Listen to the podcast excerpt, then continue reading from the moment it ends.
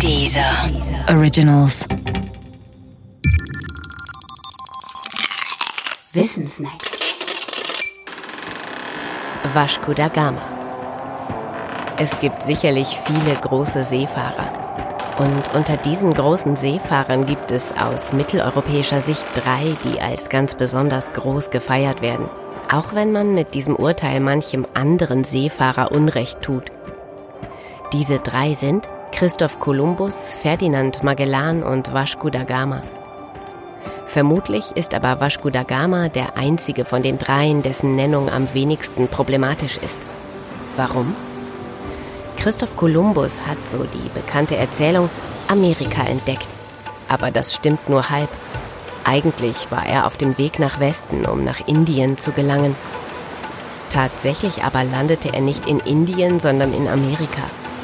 Das aber war, wie man heute weiß, schon von den Isländern unter Leif Eriksson besucht und damit entdeckt worden. Und zwar 500 Jahre vor Kolumbus. Ferdinand Magellan hat die erste Weltumsegelung gestartet und gilt deshalb als erster Weltumsegler. Bedauerlicherweise starb er aber bei dieser ersten echten Weltumsegelung und konnte sie deshalb nicht bis zum Ende begleiten. Zeitlich zwischen Kolumbus und Magellan steht nun der Portugiese Vasco da Gama. Er brach auf etwa um das Jahr 1497 und zwar nach Indien. Anders aber als Kolumbus machte er sich nicht auf den Weg nach Westen, sondern zuerst auf den Weg nach Süden Richtung Südafrika, um sich dann um das Kap der guten Hoffnung herum gen Osten zu bewegen. Und tatsächlich erreichte Vasco da Gama die Westküste Indiens am 20. Mai 1498 in der Nähe der indischen Stadt Calicut. Er war somit der Erste, der auf dem Seeweg in Indien anlandete. Nach Indien gelangte man natürlich schon früher, aber nur auf dem Landwege. Doch der Landweg war lang und vor allem musste man auf dem Landweg immer wieder sehr hohe Zölle auf das bezahlen, was man aus Indien oder aus der Gegend um Indien nach Mitteleuropa bringen wollte. Das waren vor allem Gewürze. Gewürze wie Nelken, Pfeffer oder Muskat.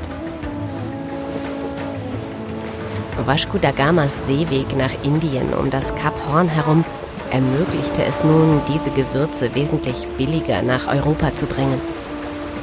Dieser Seeweg heißt heute Gewürzstraße. Und diese Straße auf dem Meer machte Portugal reich. Portugal wurde durch Vasco da Gama für viele Jahre ein Gewürzmonopolist, weil es das einzige Land war, das die Gewürze zwar zu einem hohen, aber im Vergleich zum Landweg doch niedrigeren Preis verkaufen konnte. Und das war auch der Grund dafür, warum Vasco da Gama der Titel Vizekönig von Indien verliehen wurde. Natürlich hat auch Vasco da Gama den Seeweg nach Indien nicht alleine entdeckt.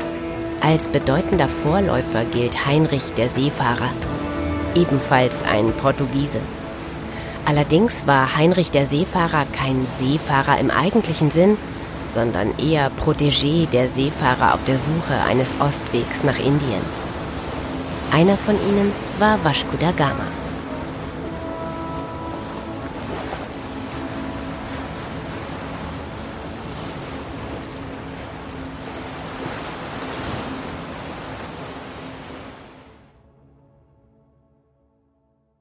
Der Podcast gefällt dir? Höre weitere dieser Originals, Podcasts, Musik und Hörbücher kostenlos auf www.dieser.com.